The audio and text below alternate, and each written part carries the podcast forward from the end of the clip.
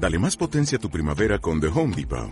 Obtén una potencia similar a la de la gasolina para podar, recortar y soplar con el sistema OnePlus de 18 voltios de Ryobi desde solo 89 dólares. Potencia para podar un tercio de un acre con una carga.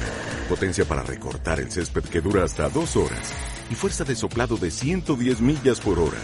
Todo con una batería intercambiable. Llévate el sistema inalámbrico OnePlus de 18 voltios de Ryobi. Solo en The Home Depot. Haces más. Logras más. Siempre, ¿eh? Y tus libros, ahora sí que... ¿El ¿les digo podcast algo? también? ¡Wow! El podcast no, te voy a oír en podcast. Ah. ¿Dónde estás? El podcast se llama Where Should We Begin? Ok. Está en tu teléfono. Ah, sí, el sí. podcast. eh, y son terapias de pareja en vivo. ¡Qué increíble! Parejas anónimas, pero en vivo, donde yo te invito adentro de mi consultorio, donde escuchas lo que nunca se escucha, lo que pasa atrás de la puerta cerrada de otras parejas, para que puedas también conectarte con lo que está pasando en tu vida a ti. ¡Qué increíble! Sensacional. Y Sí. está pues en todas las plataformas de podcast, ¿no? Está en todas las plataformas de podcast. Era el número dos de todo iTunes el año ¡Ay, pasado. qué increíble! Muchas felicidades. Sí. Oigan, bueno, pues una larga conversación con, con Esther. Y eres belga. Sí. Eres belga, pero hablas muy bien español. Espero que sí. Muy bien, muy bien. Eh, Yo pensé que íbamos a hacer la entrevista en inglés. Me parece sensacional que la hagamos en español. Bueno, el libro habla del dilema de la pareja. Y se centra mucho en el tema de la infidelidad. Y decíamos que vamos a abordar el tema hablando de cómo repensar la infidelidad. Porque cuando hablas de infidelidad, Esther, estás pensando que es básicamente lo peor que te puede pasar con tu pareja. Pero sí es lo peor que te puede pasar a través de la crisis, que es una crisis con un nuevo sentido hoy. Podemos realmente entender qué pasa hoy en la pareja. Yo me serví de la crisis de la infidelidad para entender nuestras expectativas en la pareja de hoy, qué nos duele, qué significa celosía, posesividad, amor, deseo, todo lo que en general se tiene que ir al ópera para poder verlo. Y utilicé esta crisis para analizar la pareja de hoy, qué funciona bien y qué es más difícil. Es que, a ver, va- tenemos que remontarnos a tu primer libro, que es Mating in Captivity, que es la inteligencia del erotismo. Y se tiene la idea, básicamente, de que las parejas somos monógamas, ¿no? De que debemos de ser monógamas. ¿Tú qué opinas? Te lo voy a poner primero en contexto. Ok, venga. Yo estudio relaciones porque las relaciones están cambiándose con una rapidez increíble. Nunca hemos tenido tanta confusión e incertidumbre cómo manejar a nuestras relaciones. ¿Por qué? Porque antes las cosas eran bastante fijas. Todavía en muchas partes de este país los papeles son fijos. Las mujeres saben qué pueden decir, qué no pueden decir, los hombres saben qué pueden preguntar, que no, los hijos saben cómo comportarse con los adultos, cada uno sabe la carrera de quién es importante, quién puede de- pregu- de- eh, eh, ordenar sexo. Los, los, hay, hay Los una roles, estructura, sí, claro. los roles, la estructura, las obligaciones familiares, está claro. Después hemos desarrollado una sociedad que se va más y más encontrando una libertad, una expresión individual, y- sin estructura, pero, y con muchas posibilidades, pero también con mucha incertidumbre y mucha eh, eh, angustia de cómo manejar mi vida, de cómo sé cuando encuentro a la buena persona, de buscar adentro de la pareja lo que antes nos daba todo un pueblo, de tener una persona para todo. Contigo, era, Sí. esta era el tema del, del libro Inteligencia Erótica, contigo voy a tener eh, amor y deseo, voy a tener familiaridad y novedad, voy a tener estabilidad y excitación, vamos a tener una vida de pasión adentro de un matrimonio, que toda la historia, este concepto era una contradicción en término. ¿Y cómo reconciliar amor y deseo? ¿Cómo reconciliar nuestra necesidad de seguridad con la necesidad también de aventura y de novedad? Adentro de una pareja es el desafío de las parejas de hoy.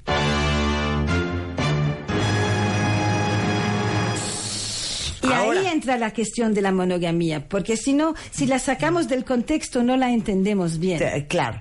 Pero entonces, ¿somos naturalmente monógamos? Naturalmente no somos monógamos, pero la, la, monogamia nunca tenía mucho que ver con el natural.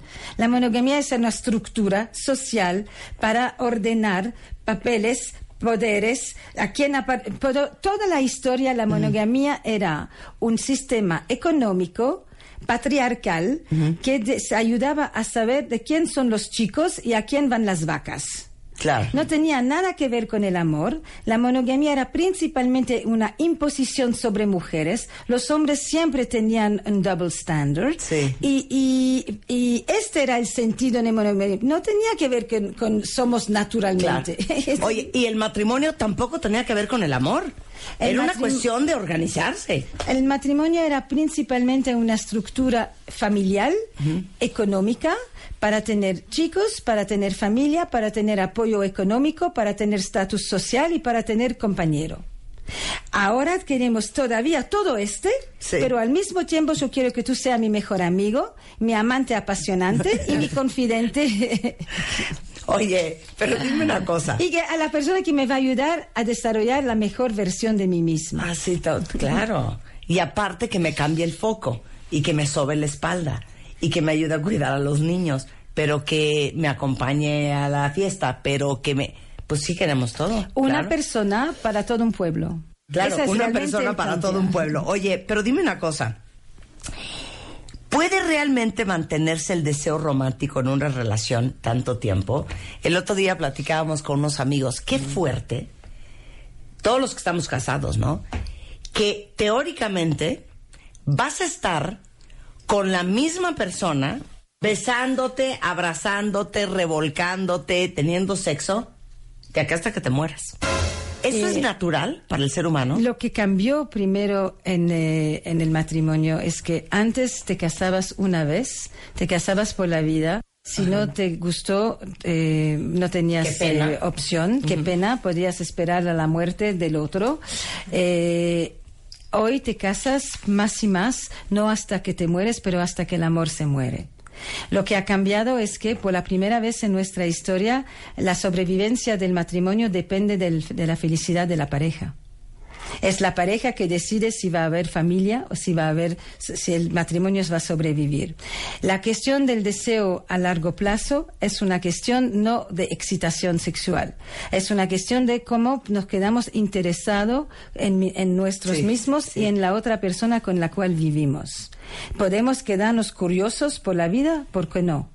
Podemos seguir teniendo cariño, afecto, eh, el gusto de tocar, el placer de estar con una persona, ¿por qué no?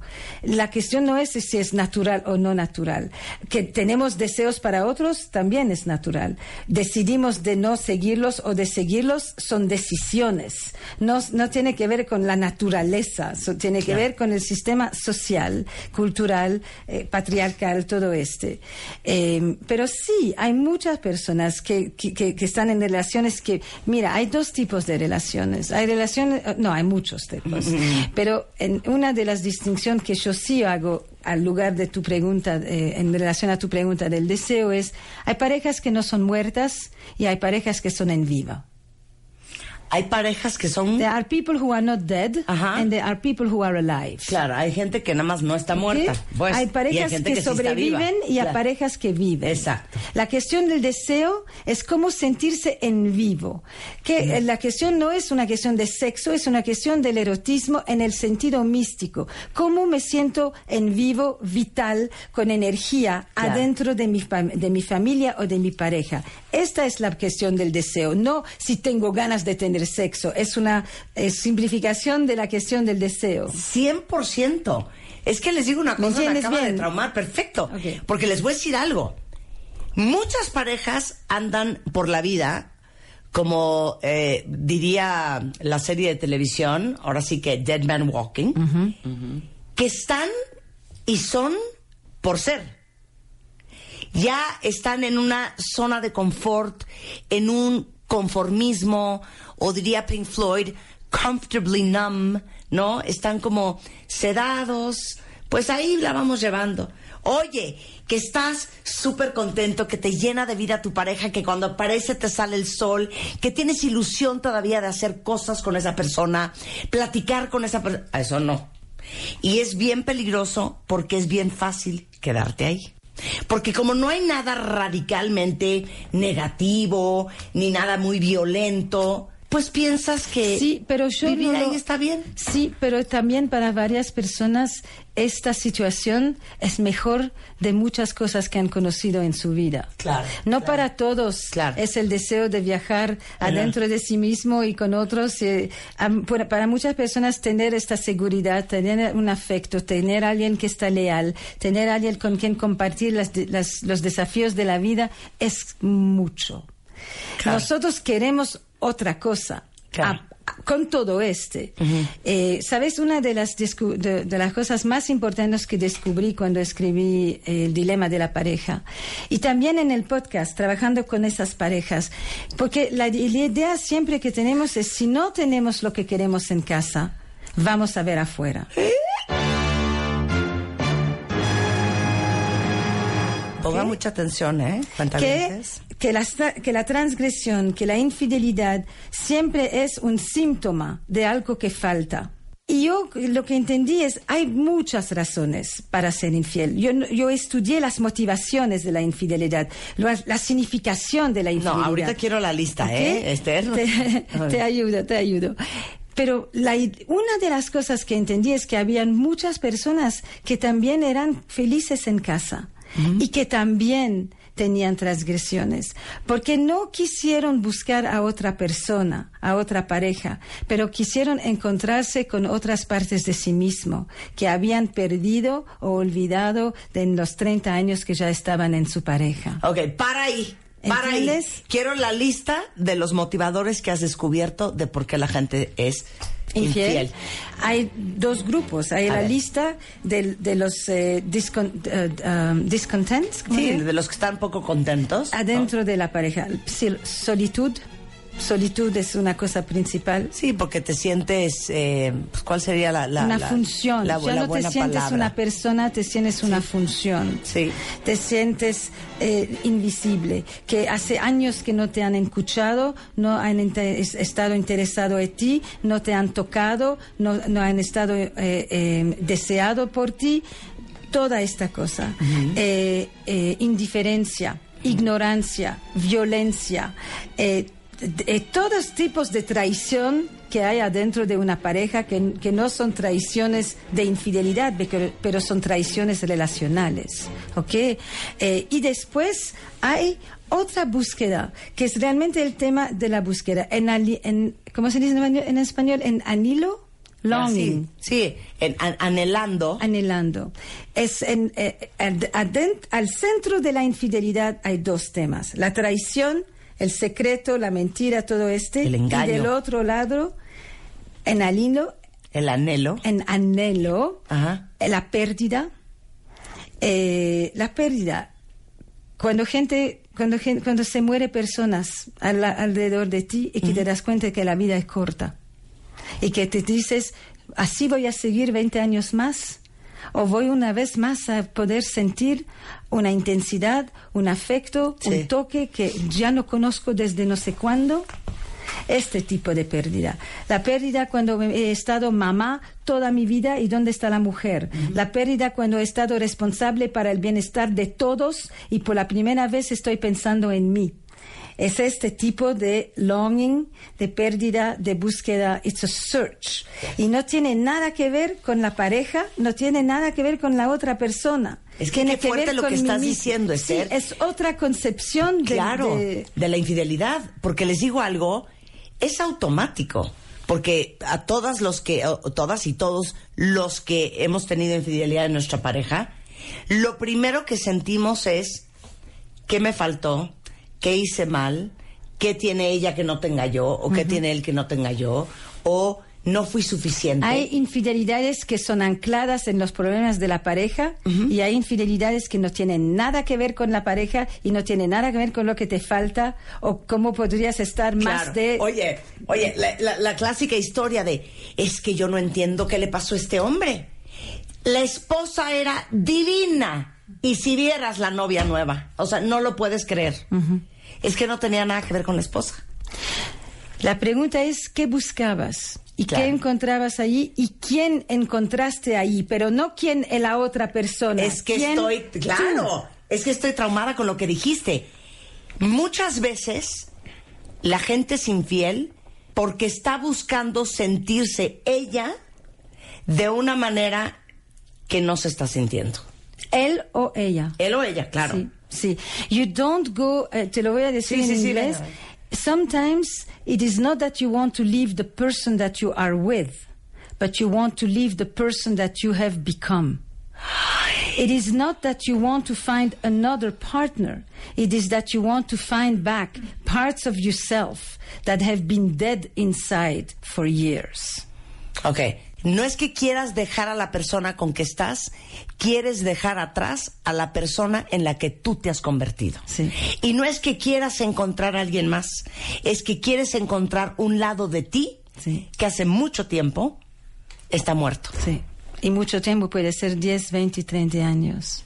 Entonces, hablando- que- El tema de, de la, de la infidelidad siempre es un hombre de los 40, 50, Claro, claro. midlife, ta, ta, ta, con una joven. Sí. Es, es, es una... pues, un- Sí, un- las variables son enormes.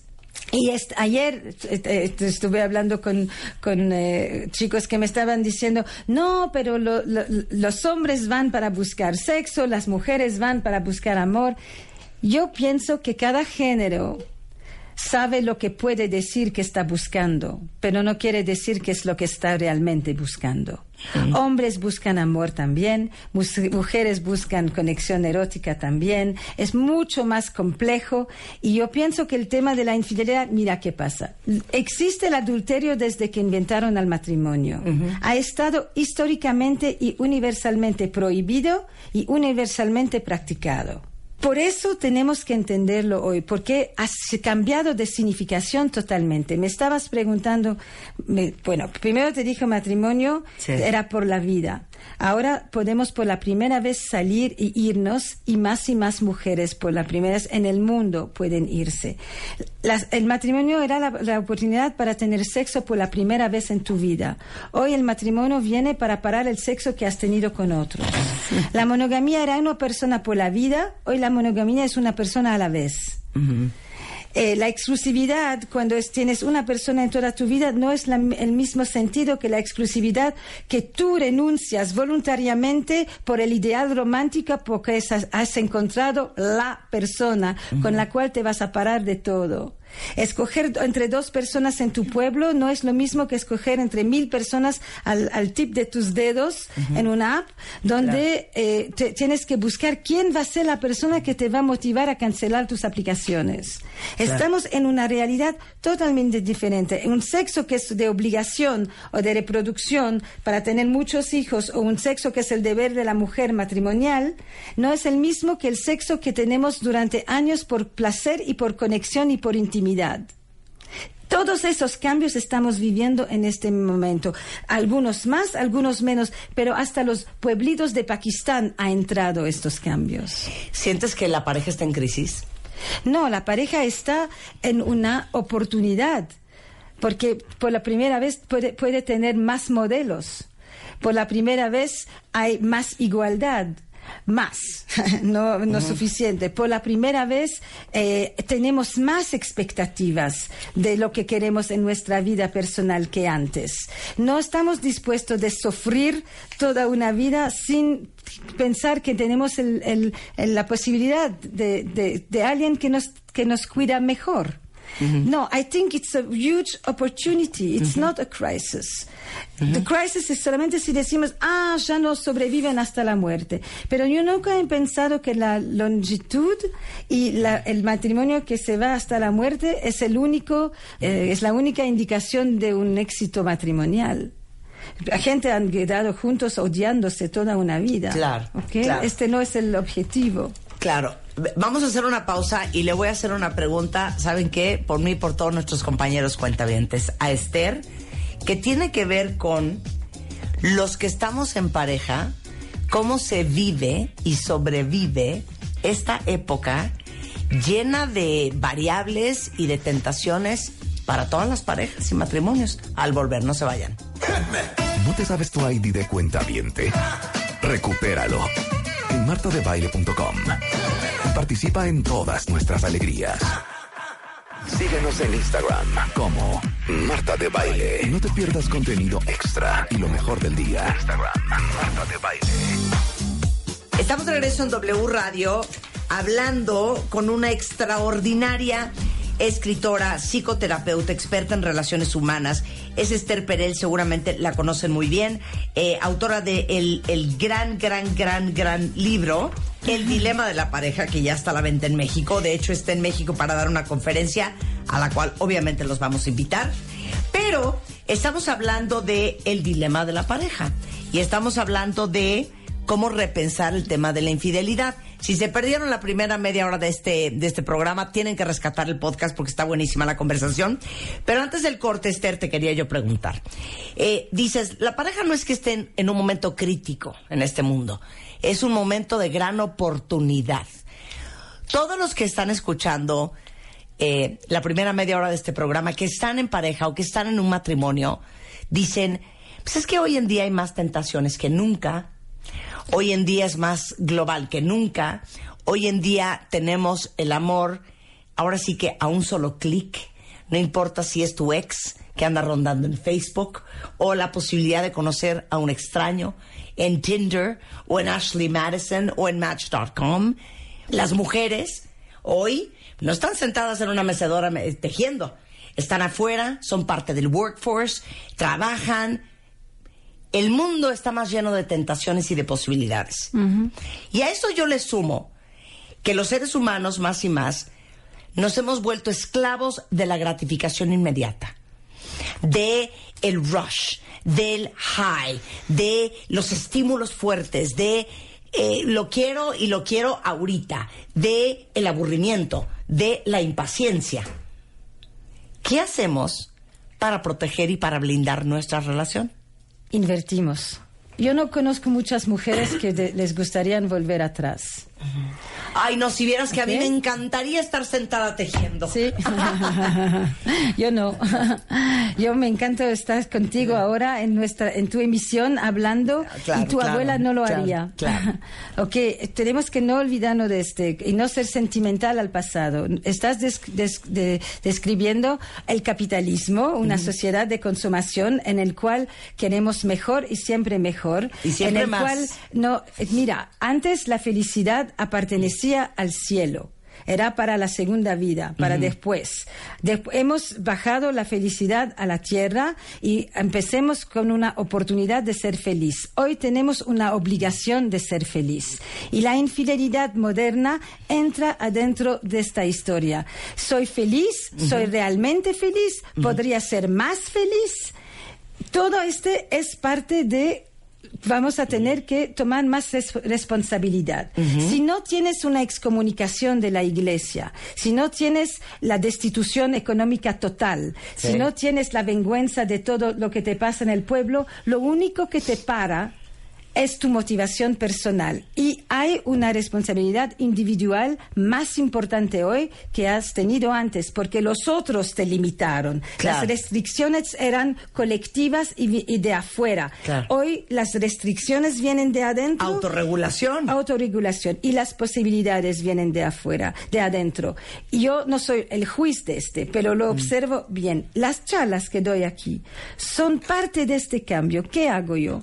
Yo organizo conferencias que son conversaciones públicas donde bien, venimos juntos, nos, ah, nos juntamos para discutir de, todos esos dilemas, de, esos desarrollos, de esos cambios, de lo que podemos hacer, de lo que mejor no hacer.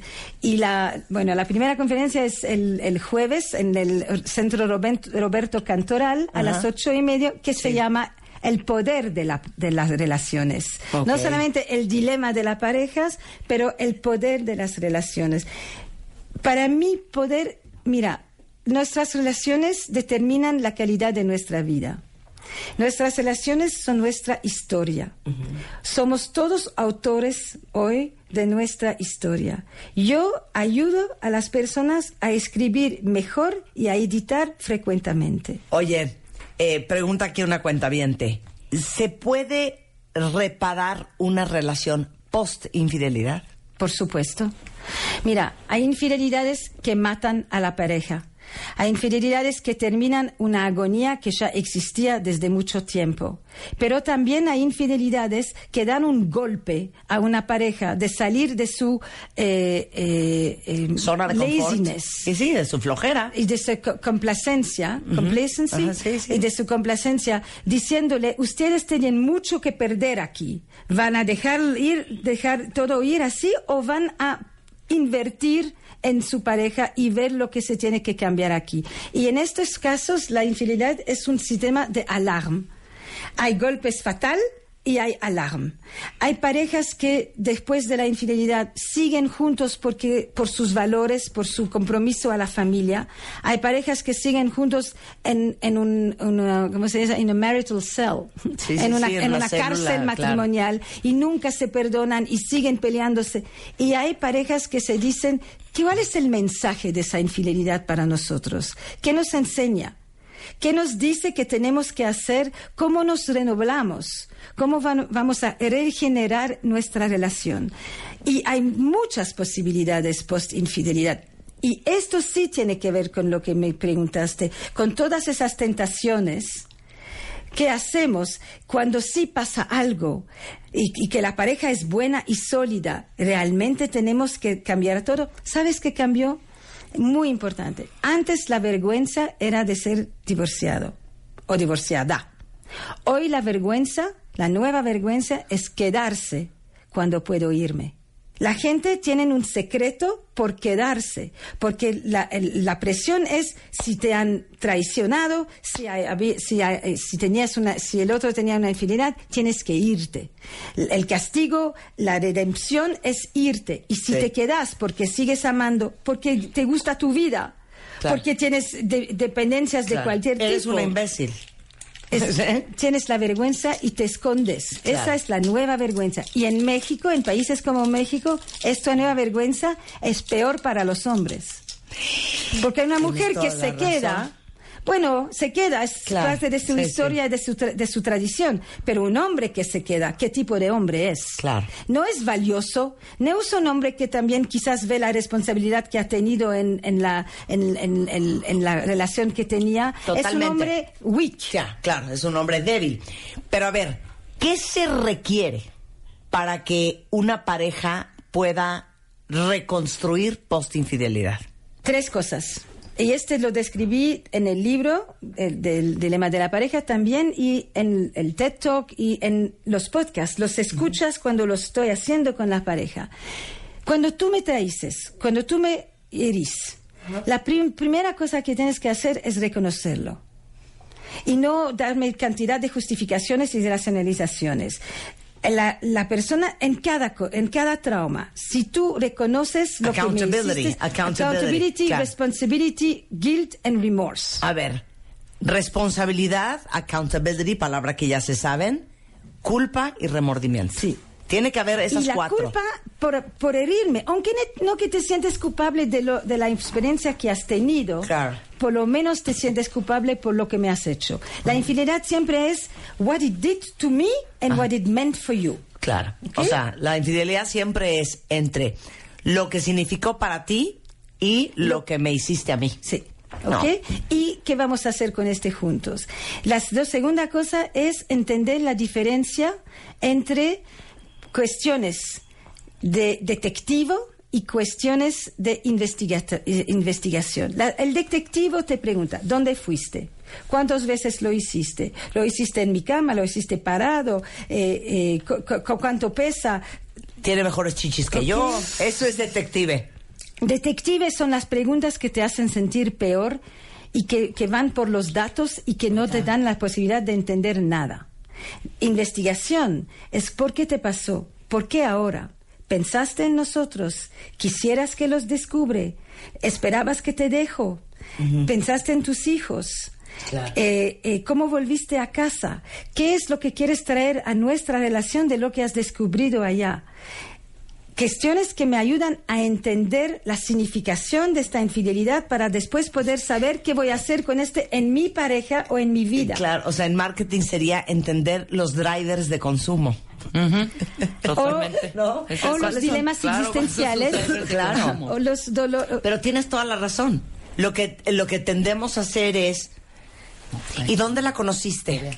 ¿Y, y cuándo fue la primera vez que, que, la, que la sacaste? ¿Y dónde iban? Eso es irrelevante. Eso no te sirve te duele para más. reconstruir. Duele No, más. Te duele Eso más y te quedas en tu cama en la Claro. noche con más fantasías de lo que la otra persona realmente hizo. Claro, claro. Ok, la, la diferencia entre cuestiones que van por los datos, the facts, Claro, y cuestiones que van por el sentido, the meaning. Claro.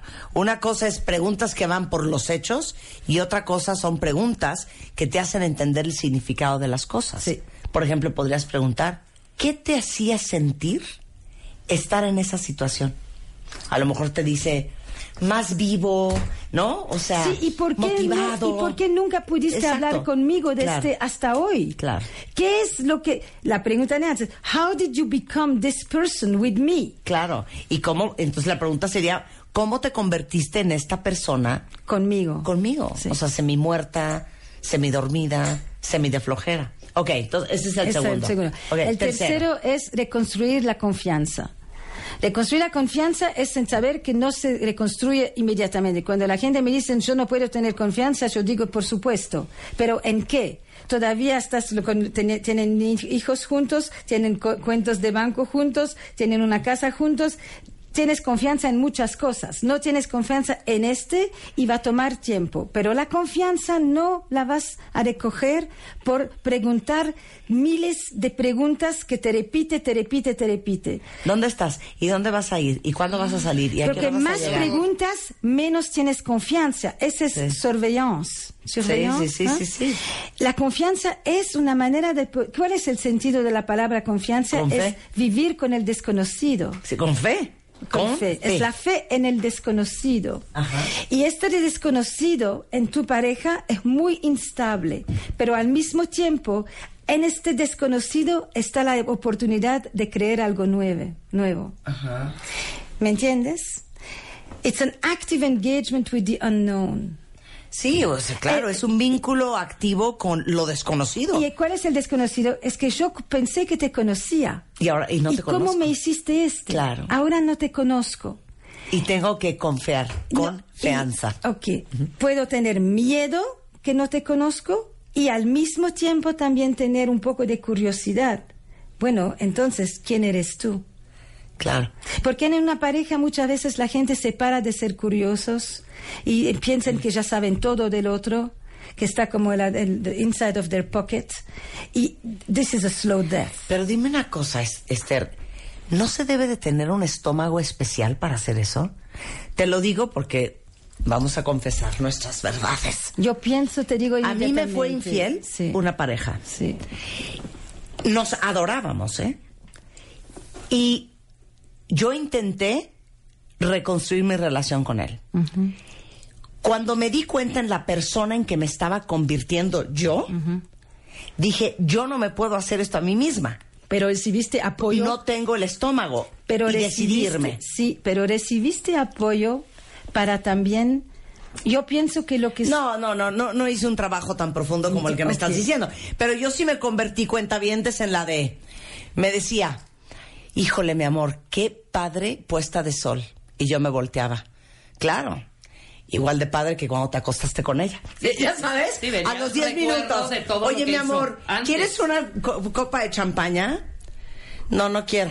Con esa- ¿Por? Pues porque seguramente. con la otra. Sí, igual brindaste con la otra. Así me la vivía y decía, yo no me puedo convertir en esta persona. ¿Cuánto porque tiempo? yo no tuve el ¿Cuánto estómago. tiempo? Eh, Duré así un mes y medio.